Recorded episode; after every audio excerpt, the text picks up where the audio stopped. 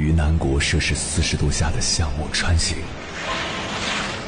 在冰城零下三十度的中央大街漫步，往十里洋场听罢一曲天涯歌女，西出阳关凭黄沙穿金甲，风霜雨雪，四季如歌，不曾倦怠。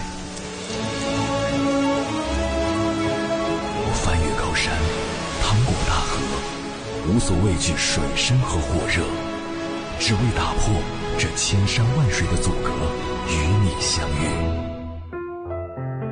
我是英波，我在原来的地方等你，不见不散。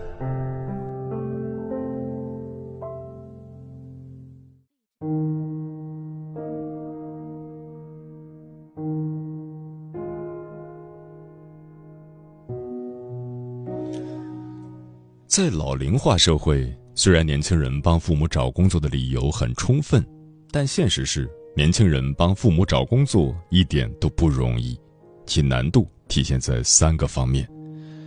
首先，大部分父母年龄偏大，又没什么技能，注定要在找工作中尝尽苦头。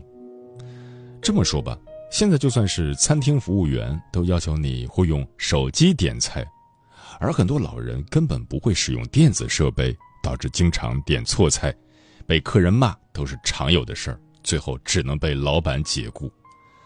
保安也是同理，以前做保安坐那儿就行，现在很多工厂或商场的保安还需要懂绑定二维码之类的操作。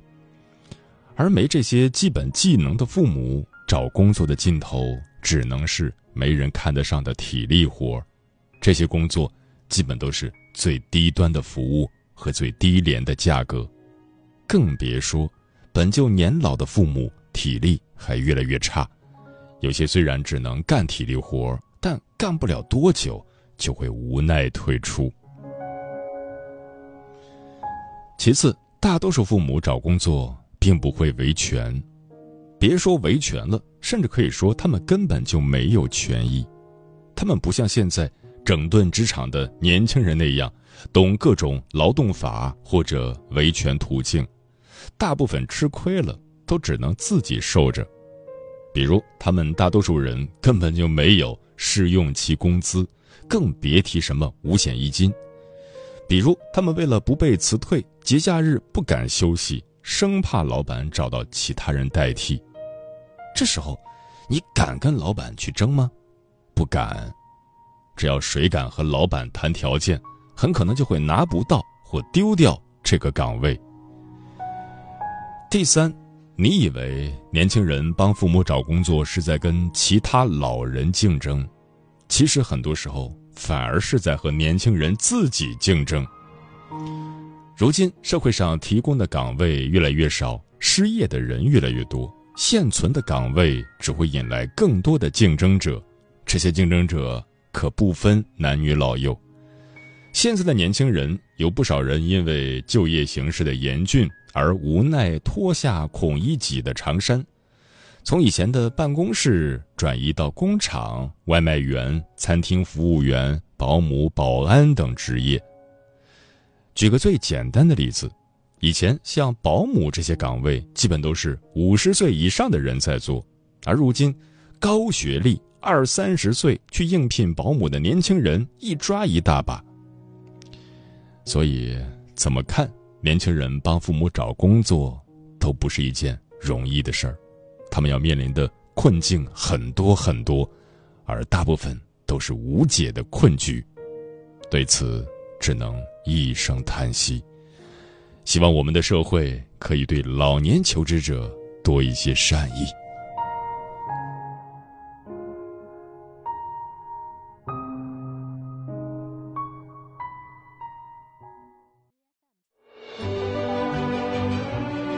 越过山丘，谁在等候？跨过河流，你已走了很久。我想，你应该一直在等候，怀着同样的心事，保持最初的温柔，等候我的不远万里，在今夜与你邂逅。中央人民广播电台交通广播，千山万水只为你。夜上浓妆，月色正好。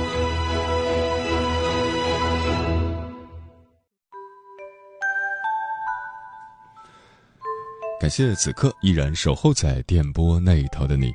你现在听到的声音来自中国交通广播《心灵夜话》栏目，《千山万水只为你》，我是迎波。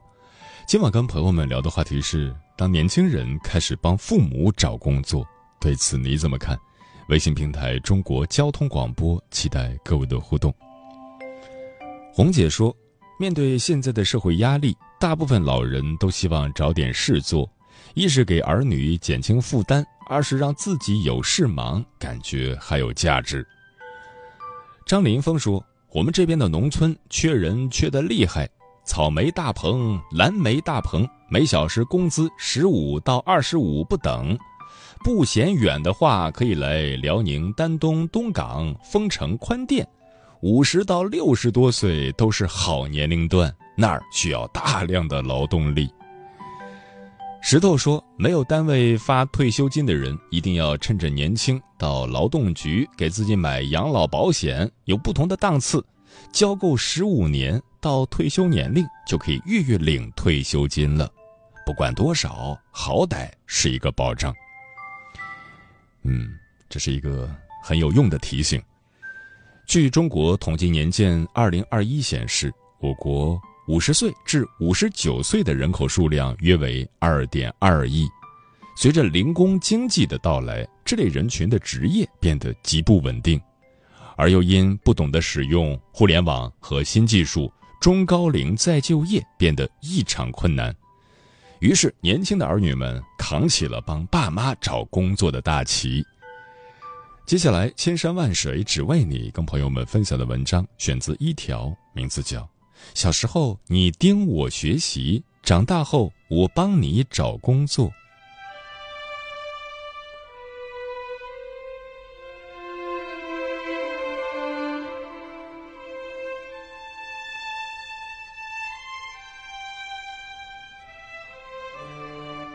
我们联系了三位帮父母找工作的年轻人。有人在自己求职六个月上岸后，连忙帮父亲改简历、海投；有人陪着妈妈去一家家店铺敲门面试，还有的帮母亲顺利谋得一份私立高中的教职。他们前所未有的介入到父母辈的人生境遇里。第一位年轻人，大学毕业刚上岸，又接着帮父母求职。少李九五后，父亲五十二岁，母亲五十三岁，深圳。他说：“二零二一年夏，我从大学毕业，刚刚经历过激烈的求职季，我爸妈就失业了。我爸妈之前在老家潮汕经营一家小服装店，疫情爆发后，他们的生意越来越难做。二零二零年中，他俩去深圳投奔我舅舅，他也是做服装行业的。”深圳是他们接触的真正意义上的第一座大都市，在此之前，他们去过最远的地方是广东佛山，但去了深圳后，爸妈的生意并没有变好，大半年时间都处于亏本状态。后来，他们又去菜市场卖海鲜，每天凌晨两三点，爸爸就要去码头进货。那段时间，妈妈因为太累，几乎每天都在生病。就连这样也挣不到什么钱。当时我入职了一家深圳的媒体，试用期工资四千多元一个月，而家里还有两个正在读大学的弟弟，正是需要用钱的阶段。于是，我决定帮爸妈找找工作。一开始我心态很好，因为我自己刚遭遇过一轮求职的鞭打，从海投到上岸用了整整六个月。所以给爸妈找工作的时候，我知道会很难。打开招聘软件，我给爸爸创建了他人生中的第一份简历，填的都是一些姓名、年龄等基础信息，但如工作经历、项目经验，我就只好空着。我爸五十二岁，我给他投了很多保安岗，工资四五千元一个月，很多招聘介绍上也没有年龄限制。可我发现，等我私信以后，对方基本回绝，告诉我只招收四十五岁以下的人。对于这一点，我很平静。我想，连程序员三十五岁就会被辞退，像爸爸这种低学历、年龄大的人被卡条件很正常。我唯一给父亲投中的工作是卸货员，工作时间都是夜班，凌晨两三点上班。我怕我爸的身体吃不消，于是放弃。后来他靠老乡找到了一份零工，帮人做家居装修。干活的单子有一阵没一阵的。我妈遇到的求职难题则要复杂很多，帮她找工作的过程也是我重新理解她人生困境的过程。我妈五十三岁，是家里的老大，底下四个弟弟。她十岁的时候就被外婆安排进纺织厂做工，一直持续到婚后。她刚嫁给爸爸的时候是全职的家庭主妇，如果哪一天。粥煮晚了二十分钟，我爷爷奶奶能生气一天，所以他一直觉得在家里干活是伺候人的，很屈辱。当我提出他可以去做家政阿姨，不累还工资高的时候，他很恼火的拒绝了。于是我陪他去了我们附近的几家商场面试洗碗工的职位，二楼到五楼一般都是餐厅，我们就一家家去问，最后。还是靠小舅妈帮忙推荐去了一家火锅店做服务员，但仅仅四天后他就被辞退了，因为很多客人会在线上点单，我妈看不懂屏幕上的字，大堂经理给他结了三百多块钱，让他赶紧离开。那天下午他迟迟没有回家，天黑了才回来，他不好意思的跟我们说，觉得自己很没用。大城市的规则对他来说太陌生了。妈妈不会坐地铁，遇到换乘就要在站台里一直打转。他最怕的是去看病，听不懂普通话，也看不懂指示牌。需要他签名的时候，他就从手机相册里找出我给他事先写好名字的照片，把纸压在手机屏幕上，一笔一划的描。因为如此。他所有的签名总是不合比例的放大，这好像是潮汕女人共有的伤痛。她们很贤惠，能把家庭内部的一切安排的井井有条，但到了外面的世界，她们就成了被嫌弃的那个。一直没法找到合适的工作，我爸妈最终决定回老家去。村里人开玩笑：“哎呦，深圳老板回来了。”我妈反应激烈。觉得自己跟深圳这座城市八字不合。从二零二一年到二零二二年，我陆续帮父母找了一年多的工作，最终以失败告终。之前我很少会觉得爸妈老了，但当我目睹他们常常因年龄被拒以后，这种感受变得格外强烈。不过，我和妈妈的关系开始缓和。我妈性格尖锐，脾气不好，我们以前经常吵架。但在我帮她找工作的一年多里，我们之间的交流多了起来，每周都要打视频电话。如今他们在老家开了一家养鸡场，还养了一只名叫旺旺的看鸡狗。我爸妈虽然没有买过养老保险，但他们相信，等我们几个小孩以后都去工作了，他们就可以真正的放松，享受老年了。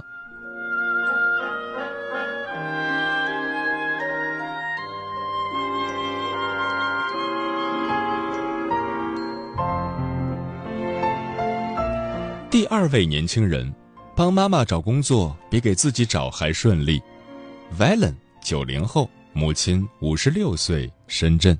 他说：“二零二二年六月，我妈带完她教师生涯的最后一届高三后，光荣退休。从一九八八年到二零二二年，她把三十四年的光阴都给了同一所学校。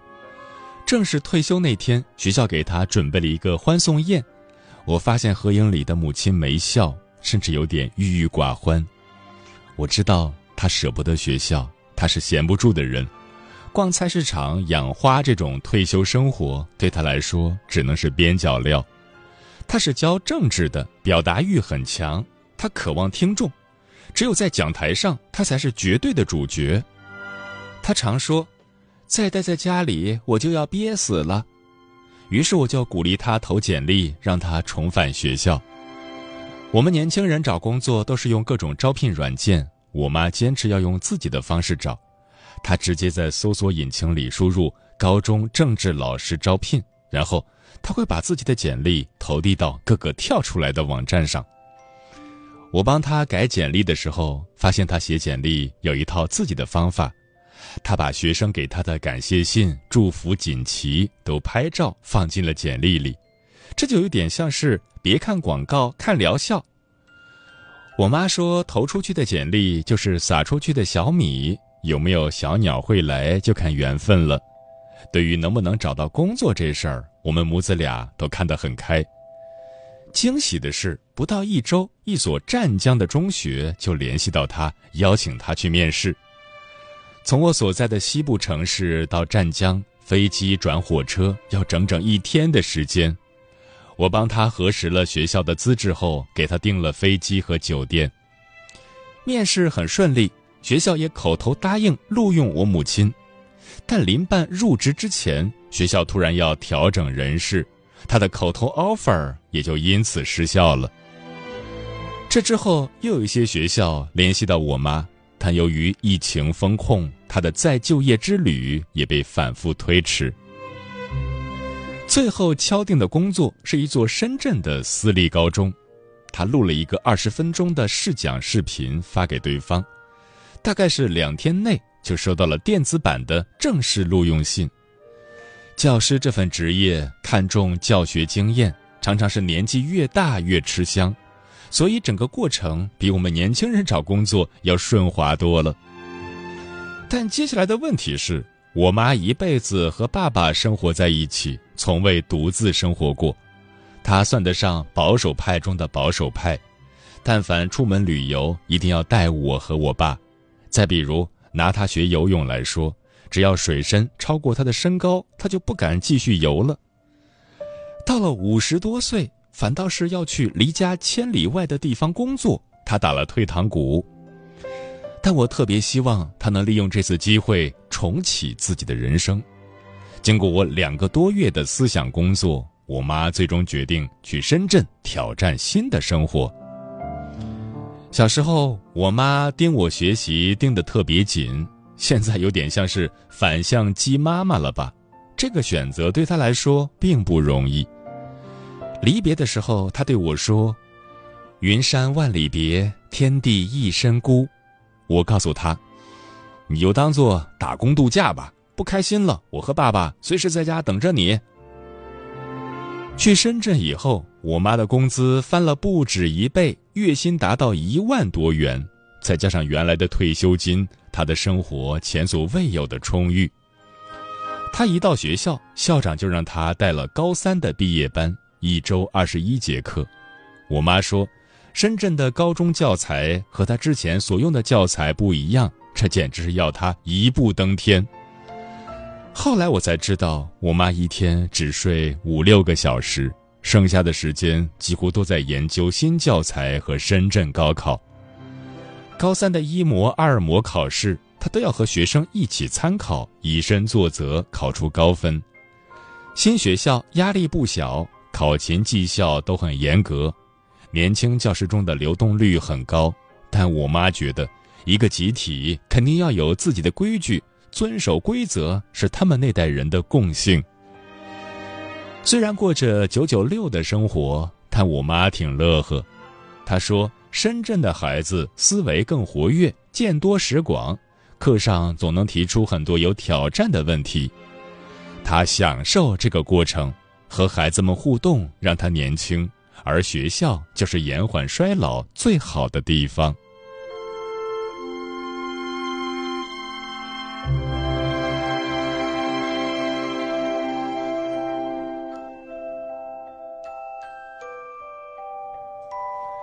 第三位年轻人转行，我妈的执行力比我强多了。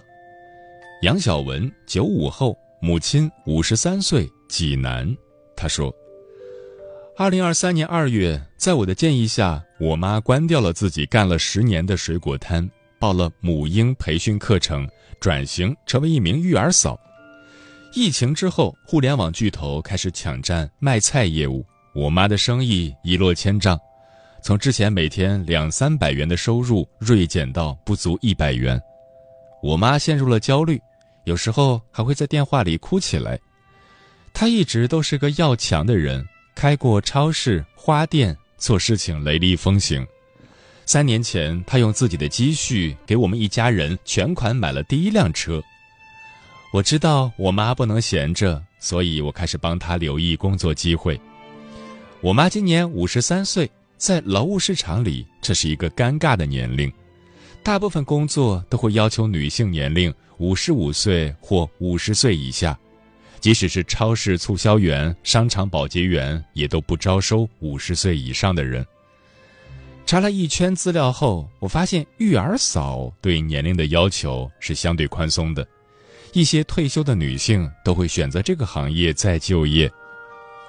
在跟我妈讨论了转行的规划后，她立马去报了培训班，大概一千多块钱，只用了一个多月，她就考到了母婴护理师资格证，学会了婴儿辅助操、宝宝按摩、产妇食谱等等，执行能力和学习能力比我还要强。二零二三年七月。她正式成为了一名育儿嫂，工作是她参加培训的机构对接的。短短一周，她就获得了住家的信任。她发现小朋友不排便，提醒孩子的妈妈去医院检查。她又敏锐地察觉孩子特别怕生，就带着小朋友去公园里接触其他的小伙伴。我明显的感受到，我妈从这份工作中收获了自我价值。现在我们视频，她经常会问。我是不是变年轻了，变美了？我妈年轻的时候是爱美的，喜欢逛街，眉毛画得很好。但过去十年，菜市场风吹日晒，她也基本没有睡过一个完整的长觉。每天凌晨三点，她就要起床，然后独自开着三轮车去批发市场进货理货。夏天的时候，起得还要更早。相比起来，育儿嫂的工作很规律，每天早上八点到下午六点，一个月休息两天。十年后，她终于重回室内工作了。为了庆祝，我给她买了漂亮的衣服。如今，她工作仍旧忙碌，但比起菜市场三百六十五天全年无休的生活，他已经非常欣慰。